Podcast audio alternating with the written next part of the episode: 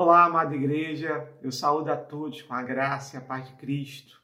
Este nos encontramos nesse culto do Senhor, onde Ele mesmo nos convida a estarmos na presença dEle, para podermos bendizer, adorar o seu santo nome. Né? E é com muita saudade que nos encontramos nesse momento para poder falar da palavra do Senhor. Por isso eu quero dizer que você é bem-vindo, meu amado irmão, minha amada irmã. Quero também dar boas-vindas a você, visitante, que hoje está conosco nesse culto, bendizendo o nome do Senhor. Saiba que não há coincidências, saiba que o Senhor te trouxe aqui. Porque, independente de como você chegou para poder assistir esse vídeo, você é escolhido do Senhor para, nesse momento, receber a sua mensagem. Eis que, nesse momento, vamos falar sobre a palavra do Senhor. E eu quero te convidar, meu irmão, meu amado visitante, meu amado irmão, minha amada irmã, a nesse momento curvarmos a nossa fronte para podermos orar ao Senhor, pedindo a iluminação para a palavra dele. Santo Deus e eterno Pai, nós queremos te glorificar, bendizer o seu nome e te agradecer, Senhor, pela oportunidade que temos de estarmos juntos aqui para podermos falar da tua palavra. Eis, Senhor, que teu povo clama pelo seu nome. Eis, Senhor, que clamamos pela presença do teu Espírito Santo, para que possamos ter a tua vontade sobre a nossa vida. Pai amado, da mesma forma que tu falaste ao meu coração, Peço, Senhor, que agora tu uses meus lábios para poder falar ao teu povo. E que seu povo, Senhor, esteja de ouvido aberto, preparado, guiado pelo teu Espírito Santo, com um coração cheio de alegria para poder receber a tua palavra. Pai, te pedimos, Senhor, ser conosco, que essa mensagem seja tua vindo ao nosso coração. É o que nós pedimos e agradecemos desde já, fiados no nome santo do teu Filho Jesus. Amém. Amados irmãos, eu convido a todos a abrir a palavra do Senhor, onde continuaremos agora falando do Evangelho de Marcos. Né? Estamos no capítulo 9 e estaremos lendo agora do versículo, a partir do versículo de número 14. 14 Marcos, capítulo 9, versículo 14 até o versículo de número 29. Diz assim a palavra do Senhor.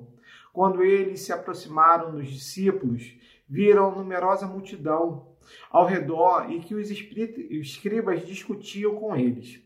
E logo toda a multidão, ao ver Jesus, tomada de surpresa, correu para ele e o saudava. Então ele interpelou os escribas: Que é que discutis com eles? E um dentre a multidão respondeu: Mestre, trouxe-te o meu filho, possesso de um espírito mudo. E este, onde quer que o apanha, lança-o por terra, e ele espuma, rilha os dentes e vai definhando. Roguei aos teus, a teus discípulos que o expelissem, e eles não puderam. Então Jesus lhes disse: Ó geração incrédula, até quando estarei convosco? Até quando vos sofrerei? Trazei-mo. E trouxeram. Quando ele viu a Jesus, o espírito imediatamente o agitou com violência, e caindo ele por terra, revolvia-se espumando. Perguntou Jesus ao pai do menino: Há quanto tempo isso lhe sucede? Desde a infância respondeu, e muitas vezes o tem lançado no fogo e na água para o matar. Mas se, se tu podes alguma coisa, tem compaixão de nós e ajuda-nos. Ao que lhe respondeu Jesus: Se pode, tudo é possível ao que crê. E imediatamente o pai do menino exclamou, com lágrimas: Eu creio, ajuda-me na minha falta de fé. Vendo Jesus que a multidão concorria, repreendeu o espírito imundo, dizendo-lhe: dizendo Espírito mudo e surdo, eu te ordeno, sai deste jovem e nunca mais torne a ele. E ele, clamando e agitando muito, saiu, deixando como se estivesse morto, a ponto de muitos dizerem: morreu. Mas Jesus, tomando pela mão, o ergueu e ele se levantou. Quando entrou em casa, os seus discípulos lhe perguntaram em particular: Por que não podemos nós expulsá-lo? Respondeu-lhes: Esta casta não pode sair senão por meio de oração e jejum. Essa é a palavra que o Senhor nos traz nesse culto abençoado. E nós precisamos agora parar para pensar Como está a nossa vida? Como está a nossa fé? Estamos agora pra, pra, completando aproximadamente 120 dias de qual é o quarto, entramos pelo quarto mês né, de isolamento social. E nós percebemos que passamos durante esse período por muitas fases. Passamos primeiro por uma fase de adaptação, onde, passei, onde parecia que não conseguiríamos sobreviver a esse momento. Tudo se tornou tão difícil. O medo se tomou, tomou conta da população de uma forma geral. A incerteza de um futuro né, nos assustava, nos fazia nos encolher. Né? Os casos de depressão, de ansiedade, de angústia se multiplicaram. E nós percebemos claramente que parecia que o mundo ia acabar. Depois dessa fase, passamos por uma fase de euforia, onde nós percebemos, apesar da grande tristeza dos problemas que estavam acontecendo, começamos a perceber que sim, éramos capazes a nos adaptar a, mais essa situação. Somos seres adaptáveis, somos seres que só conseguimos sobreviver a situações adversas. E essa começou a se concretizar como mais uma situação adversa passando sim pelo desespero de muitas perdas, passando sim pelo desespero de ver famílias sofrendo, passando sim pelo desespero de ver e a tristeza de ver famílias perdendo seu sustento, vendo negócios sendo fechados, vendo o mundo de cabeça, aquele mundo que nós conhecíamos, né, de cabeça para o ar. E os especialistas hoje afirmam que após esse período de pandemia, o mundo que nós conhecíamos não será da mesma forma. E realmente não será mas as dificuldades começaram a ser vencidas. E nós começamos a perceber que aquilo que, que era necessário ser feito. Me lembro de ver muitas, muitas chamadas nas redes sociais dizendo que o diabo pensou que tinha ganho uma batalha fechando as igrejas, mas na realidade cada lar cristão se tornou uma igreja. As pessoas começaram a se aproximar de Deus. As pessoas começaram a buscar o Senhor em oração.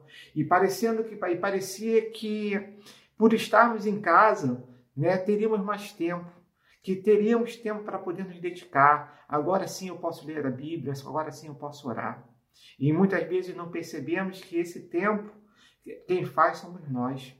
Porque precisamos sim separar com prioridade, com primazia, um tempo para podermos adorar ao Senhor. Mas esse período também passou de adaptação. E aí nós começamos a perceber que a tecnologia que está à nossa volta começou a dominar a nossa vida. Aqueles que têm suas atividades seculares, que têm seus trabalhos, começaram a se ver envolvidos em atividades, em reuniões online, em entrega de relatórios, em produções de materiais, que começaram não só a tomar as oito horas, né, que a lei preconiza que nós iremos trabalhar, mas começou a tomar todo o tempo possível. Do abrir dos nossos olhos ao fechar dos nossos olhos para, para dormirmos, parece que o tempo se esvaiu das nossas mãos. Parece que as coisas começaram a tomar dimensões tais onde oito horas de trabalho não era mais o suficiente. As atividades das casas, de casa, do lar, começaram a tomar uma dimensão que parece que o dia termina e nós não fizemos nada. E é nesse momento que nós estamos, vivendo um momento onde parece que nada, nada mais dá tempo. Nossas tarefas estão atrasadas, nossos caminhos parecem que não, não se terminam. E agora que estamos passando nessa fase de, de início de preparação para um retorno a, a uma, uma, atividade presencial, né, com o afrouxamento do, do isolamento social, percebemos que muitas das nossas atividades agora estão tomando totalmente nosso tempo. E a pergunta que eu quero fazer para você, meu amado irmão, minha amada irmã, nesse sermão, com esse, tempo, com esse texto, é que você possa refletir como está a sua vida. E principalmente, como está a sua vida com Deus. Precisamos começar a nos preparar para voltar para uma rotina. Uma rotina que agora talvez não tenhamos todo o domínio, porque estamos dentro, estávamos dentro de casa em isolamento social e mesmo dessa forma, sabíamos que estávamos perdendo o controle do nosso tempo. O tempo é alguma coisa que nós não conseguimos recuperar. Estamos presos no Cronos. E nós, né, dentro dessa prisão que é o Cronos, o relógio, o tic-tac, não parou de bater.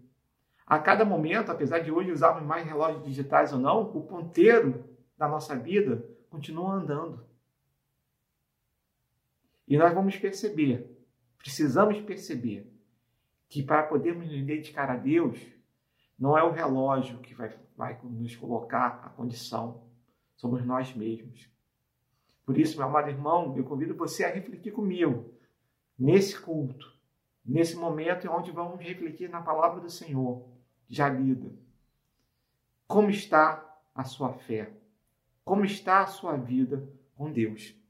E esse texto, incluído, que está incluído no capítulo 9 de Marcos, né, nos mostra três, três momentos. O capítulo de Marcos até aqui, onde nós falamos sobre ele nas últimas três semanas, nos traz um, uma, um caminhar, um caminhar dentro do reino de Deus. E eu vou te explicar do que eu estou falando. Se você está com a sua Bíblia aberta nesse momento, eu peço que você retorne um pouco antes do texto que nós lemos agora. E peço que você pegue o primeiro versículo do capítulo 9. Ele é uma conclusão do capítulo 8, onde o Jesus conversava com seus discípulos e falava sobre como cada um dos discípulos deveria pegar sua cruz e segui-lo. Que precisava deixar as coisas passadas e seguir com Jesus para frente.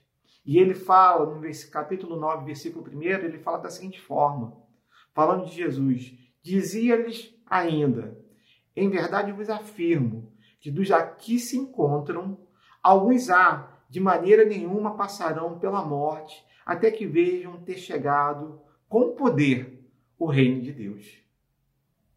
A presença de Jesus marca a, o início da vinda do reino de Deus para nós. E isso muitas vezes não é compreendido, porque é um, é um já está mas ainda não completamente. Estamos sim vivendo o reino de Deus desde a vinda de Jesus. Mas a pergunta é: dependendo da sua fé, dependendo da forma que você está vivendo com Deus, o reino de Deus pode estar se apresentando para você nesse momento de uma forma diferente. E a continuação desse texto, que começa no versículo 1, né, que fala que o afirmando que o reino de Deus chegou com poder, este Jesus tem, pega três de seus discípulos e vai para um monte. E ali acontece o episódio da transfiguração, que há duas semanas atrás, eu convido você, se você não viu essa pregação, você volte para ouvir o reverendo Maurício falando sobre esse texto, nos falando com primazia sobre esse momento. Falando que como ali Deus, Jesus se mostrou como Deus, mostrando todo o seu resplendor, toda a sua majestade para aqueles homens, a ponto de eles não quererem mais descer do monte. Isso acontece do versículo 1 ao versículo 8. Né? E naquele momento onde aqueles homens não querem mais descer, Deus, uma voz é ouvida, falando: Este é o meu filho amado, a ele ouvi. E eis que Jesus, então, não vendo mais, eles estavam vendo né, três, além de Jesus, eles viam Moisés e Elias e a partir daquele momento eles não mais viram. E Jesus os convida a voltar novamente para onde estavam os restantes dos discípulos. E eles começam a descer. Saem daquele lugar alto, no monte, onde eles viram toda a glória de Deus espelhada em Jesus. E eles agora começam a voltar. Mas ainda influenciados, impactados por aquele momento, nós temos a pregação do reverendo Flávio Alexandrino da semana passada, que foi do versículo 9 ao versículo 13, falando sobre a vinda de Elias, falando do que Jesus precisava passar e sofrer. E aqueles homens estavam num debate teológico. E se você teve a oportunidade de ver a pregação da semana passada, você se deliciou com, com, com, as, com as doutrinas, com a teologia envolvida nesse texto. E é assim que nós precisamos estar muitas vezes, entendendo aquilo que Jesus nos conta na Sua palavra. Mas esses homens não pararam. Eles estavam no monte, onde viram a glória de Deus, caminharam com Jesus descendo para o vale. E ali tiveram ensinamentos maravilhosos que servem para mim e para você nesse momento. E agora, eles chegam num vale aonde a multidão se encontra. E é interessante pararmos para pensar a confusão que ali estava, as pessoas que ali estavam envolvidas naquele momento. O autor bíblico, Marcos, nos conta que ao chegarem havia uma multidão e havia uma confusão. Versículo 14 nos fala: quando eles se aproximaram dos discípulos, viram numerosa multidão ao redor e que os escribas discutiam com eles.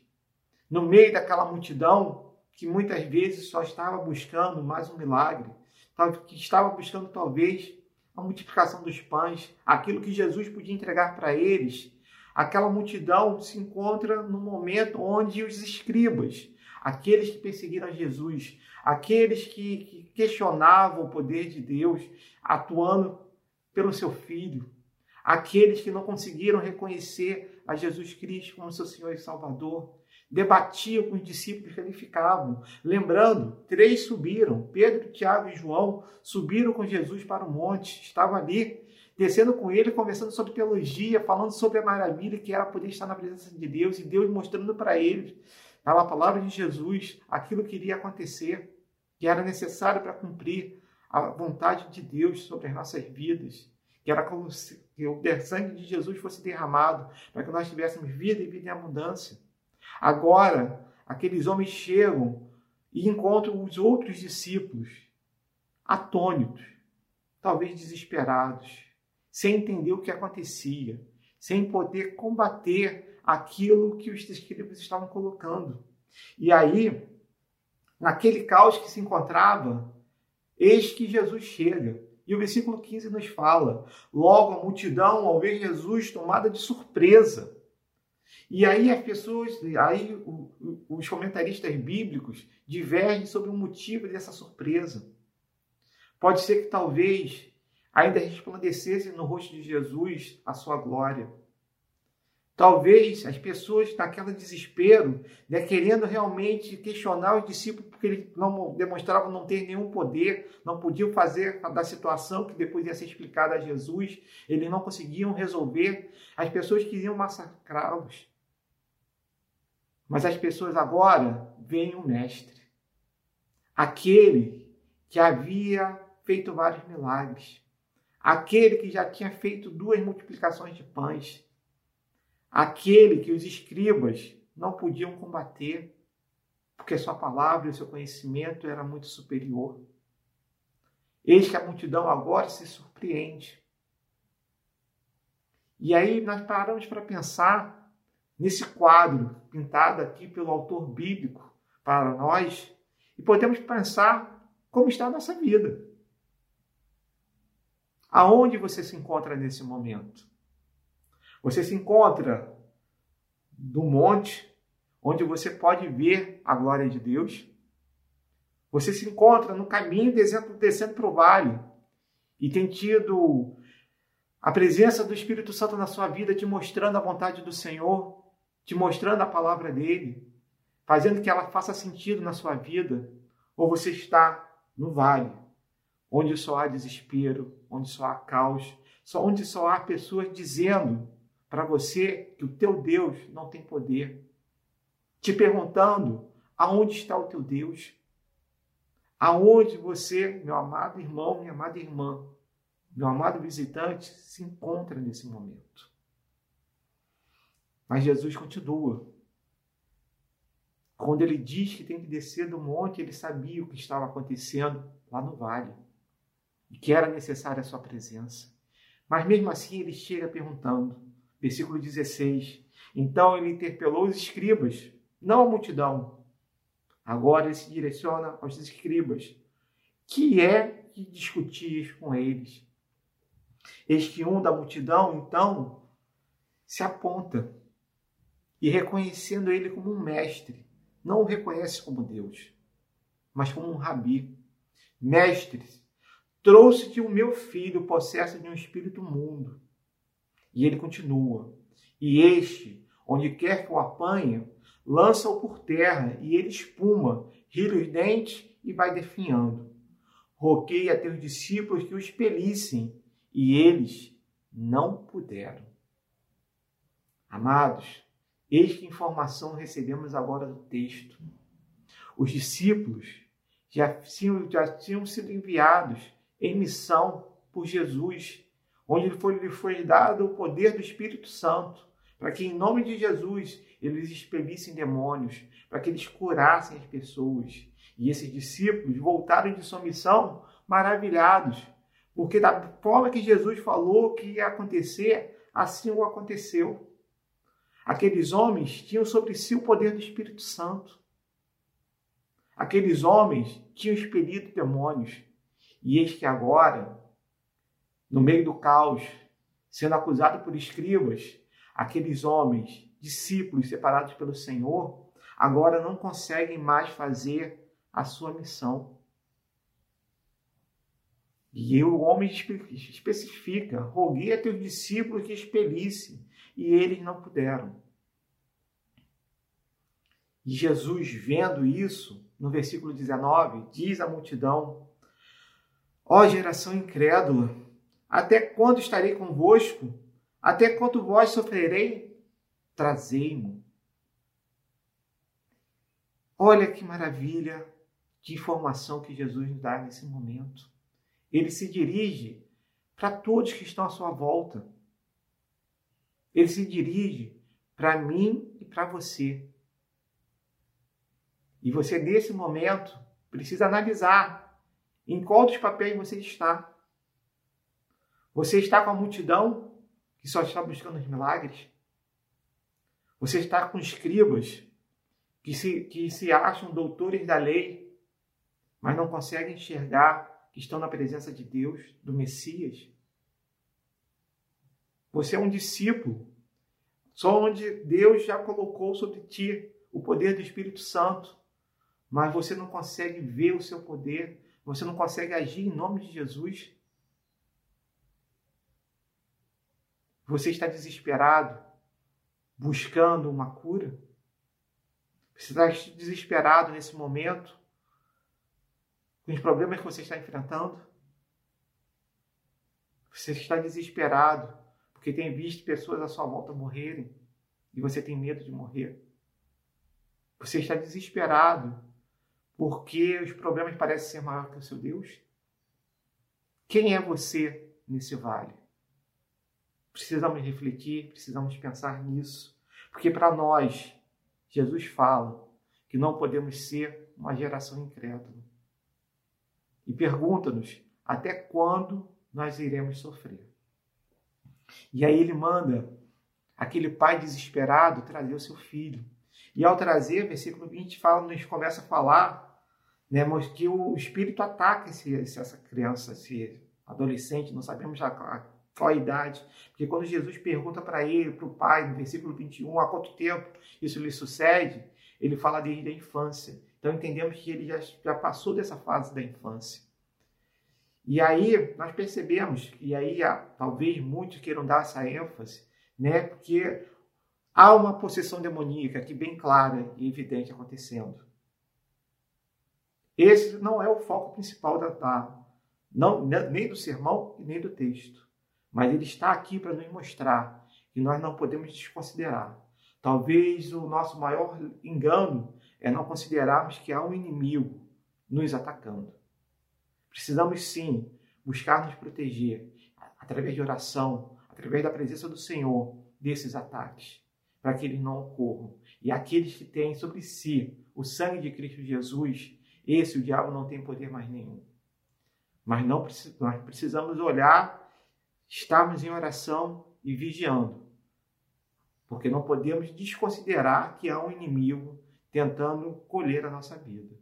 Ele veio para matar, roubar e destruir. Mas esse não é o foco. Porque é isso que ele vai sempre tentar fazer com as vidas daquelas pessoas que não acreditam em Cristo Jesus. Mas o foco é do poder de Deus, que é o que existe. E ele vai falar sobre isso. O pai começa a explicar, depois que ele explica para Jesus que o filho, né, já acontecia isso desde a infância, como fala no versículo 21, no versículo 22, ele vai falar, e muitas vezes o tem lançado no fogo e na água para o matar, que é o objetivo do nosso inimigo.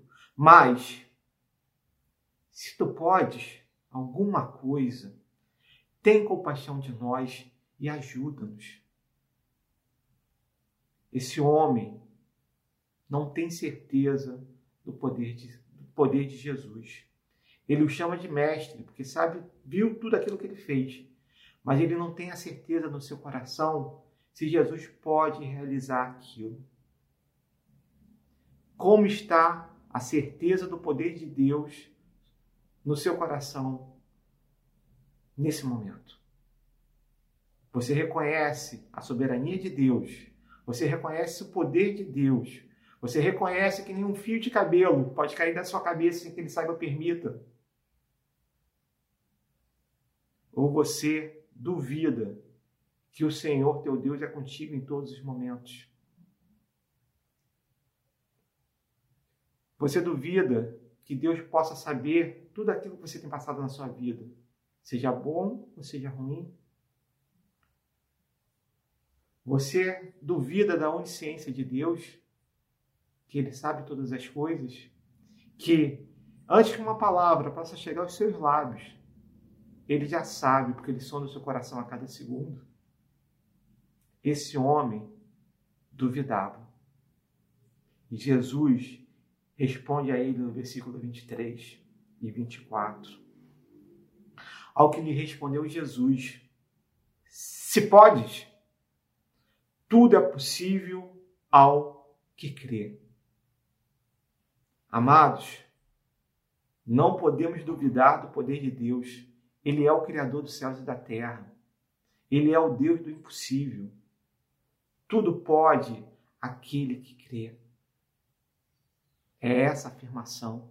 E é interessante pensar, pararmos para pensar que muitas vezes, em muitos milagres que Jesus nos fala, ele nos coloca depois do milagre, vai, a tua fé te salvou. Se lembra da mulher com fluxo de sangue? Aquela mulher acreditou que somente se tocar na rola da veste de Cristo Jesus, ela seria curada. Se lembra daquela mulher sírio-fenícia? Quando Jesus fala que ele não podia dar o pão dos filhos para os cachorrinhos, e ela afirma que os cachorrinhos podem comer das migalhas. E Jesus se admira da fé daquela mulher. Se lembra do centurião que fala que não é digno que Jesus vá à sua casa, mas ele tinha a certeza que uma só palavra de Cristo Jesus era o suficiente para salvar o seu servo, porque ele era também um homem sobre, sobre autoridade. E ele falava para os seus homens: faça isso, e os homens faziam. Então ele tinha certeza que, pela autoridade que Cristo Jesus tinha, ele precisava falar apenas uma palavra para salvar o seu servo. E Jesus vai exclamar: Nem em toda Israel eu vi fé como essa. Por isso eu falei que nós falaríamos hoje, meu amado irmão, meu amado visitante, sobre como está a sua fé. E esse homem, no versículo 24, ele já tinha, ele já tinha confessado que não tinha fé suficiente. Versículo 24 nos fala: E imediatamente o pai do menino exclamou com lágrimas: Eu creio, ajuda-me na minha falta de fé. E aí aqui nós percebemos uma coisa muito interessante. Ele afirma que crê, mas ele reconhece a pequenez da sua fé. A nossa fé é pequena. Nós afirmamos com o nosso lábio que nós cremos, mas a, falta de fé muitas vezes domina a nossa vida. Como está a sua fé? Foi a pergunta que eu falei que faria para você durante esse texto. Você reconhece a soberania de Deus sobre a sua vida. Você reconhece o poder do Espírito Santo sobre a sua vida. Você reconhece que você serve a um Deus que é o Deus do impossível e que a vontade dele vai se cumprir na sua vida. Se você crê, afirme isso como esse homem fez. Creio. Ajuda-me na pequenez da minha fé. Amados, há várias definições do que é fé. A fé pode ser a certeza naquilo que você ainda não viu. Mas mais do que isso, a fé é a certeza da soberania de Deus sobre a minha vida, sobre a sua vida. E é isso que você não pode esquecer em nenhum momento da sua vida. Você pode estar atravessando nesse momento um problema, mas não se esqueça que Deus é contigo em cada momento. Saiba que o Senhor teu Deus está com você. Saiba que como ele foi com o povo no deserto durante 40 anos, protegendo-os do sol durante o dia, aparecendo como nuvem, ou como uma coluna de fogo durante a noite, para que eles não morressem de frio. Saiba que o Senhor teu Deus é contigo, abrindo as portas necessárias para a sua vida e fechando aquelas que não é para você seguir. Mas entenda, você precisa buscar aumentar a sua fé. Você precisa agir. Porque o nosso modelo mental, a forma que nós pensamos e fomos criados para poder pensar, demonstra que nós não podemos estar na presença de Deus, que nós somos pecadores. E a palavra afirma isso. Que não existe sobre a face da terra um homem que não seja pecador. E nós entendemos que pelo nosso pecado não podemos estar clamando ao Senhor. Mas o sangue de Jesus foi derramado, foi derramado sobre a nossa vida, justamente para que nós possamos fazer isso. Para que nós possamos confiar no Senhor. Ele desceu, de sua, desceu da sua majestade. O Criador se fez criatura para que eu e você pudéssemos ter vida e vida em abundância. Para que, ele, para que ele, no nosso lugar, em sacrifício vicário, morresse naquela cruz. Para que nós pudéssemos estar novamente na presença de Deus. Reconheça a soberania dele sobre a sua, sobre a sua vida. Reconheça a soberania de Deus sobre todas as coisas, porque Ele é o Criador dos céus e da terra. E é dessa forma que nós necessitamos estar. Esse homem, talvez ali naquele momento ajoelhado, jogado aos pés de Jesus, olhou para ele e disse, afirmou que sim, eu creio. E naquele momento, ele, reconhecendo a soberania de Deus sobre todas as coisas, reconheceu a Jesus como seu Senhor e Salvador. Ele agora não estava falando mais com o mestre, ele estava falando com o próprio Deus, que tem poder sobre todas as coisas, inclusive de aumentar a minha fé e a sua fé através da presença do Espírito Santo. E é isso que nós precisamos fazer. E Jesus vai e cura aquele jovem. De forma que as pessoas acham que, pessoa, que aquele jovem morreu. Da forma que ele se que ele estremeceu, da forma que aconteceu as coisas, ele foi dado como morto. Mas Jesus pega aquele jovem pela mão e levanta, mostrando a toda aquela multidão que ele estava bem. Jesus quer pegar na nossa mão a cada momento de nossas vidas e mostrar que está tudo bem. Sabendo que sim, nós precisamos parar e pensar que há problemas acontecendo na nossa vida mas nós temos todo o suporte necessário para enfrentá-lo. E nós precisamos seguir em frente, sabendo que sim, Deus é conosco em cada momento. O texto continua falando, porque aqueles que conviviam com Jesus, seus discípulos, agora não entendiam o que, estava, o que tinha acontecido. E versículo 28 nos fala: quando entrou em casa, os seus discípulos lhe perguntaram em particular: por que não podemos nós expulsá-los?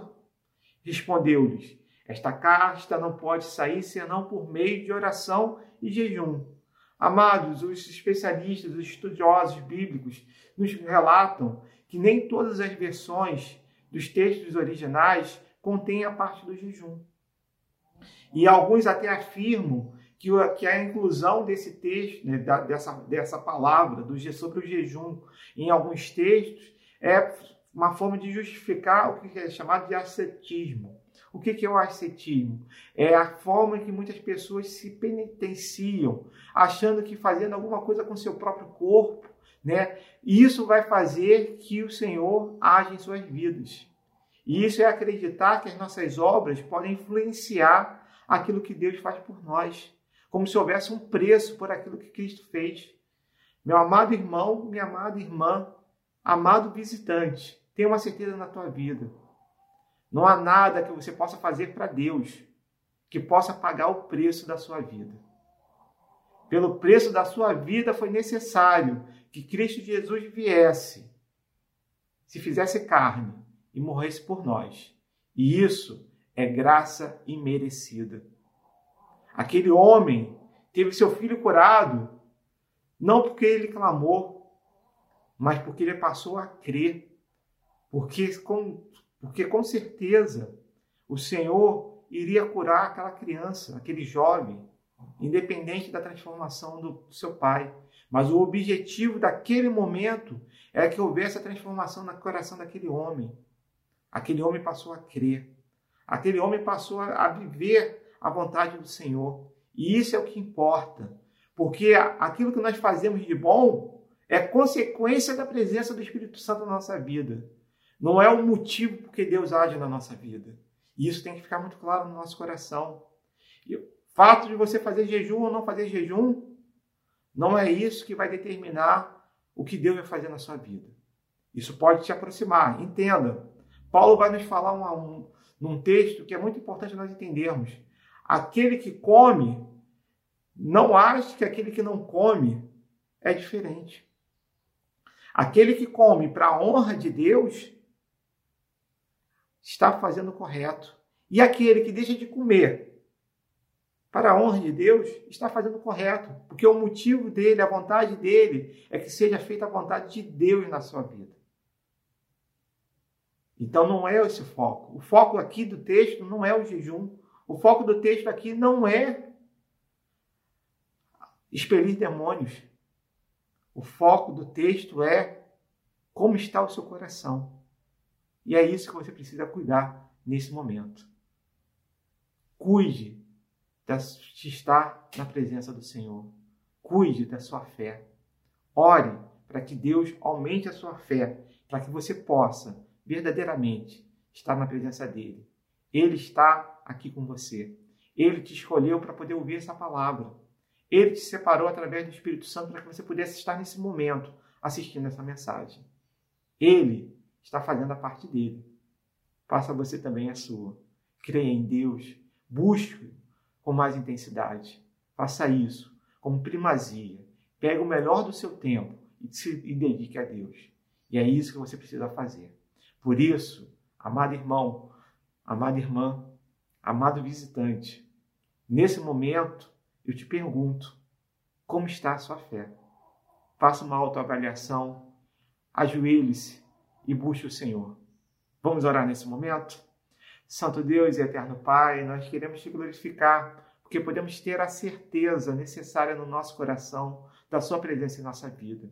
Ei, Senhor, que te louvamos e bendizemos o teu nome por essa mensagem, porque sabemos, Senhor, que veio do teu coração para o nosso coração.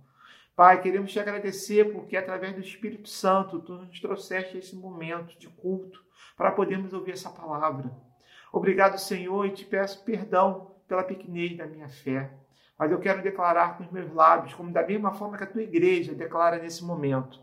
Eu creio em ti, Senhor. Sei do teu poder. Sei que tu és o Deus do impossível. Sei que tu és o Criador dos céus e da terra. Reconheça teu Filho Jesus como meu Senhor e Salvador.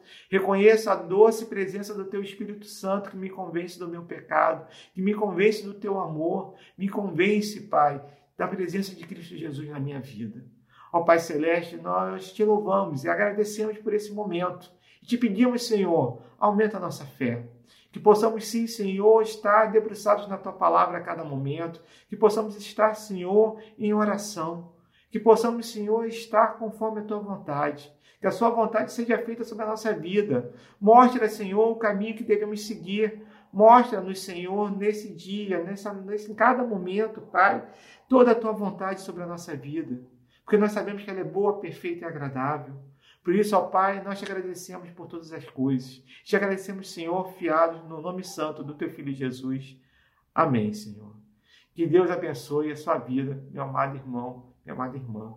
Analise como está a sua fé e se volte para o alvo, que é Cristo Jesus. Deus te abençoe.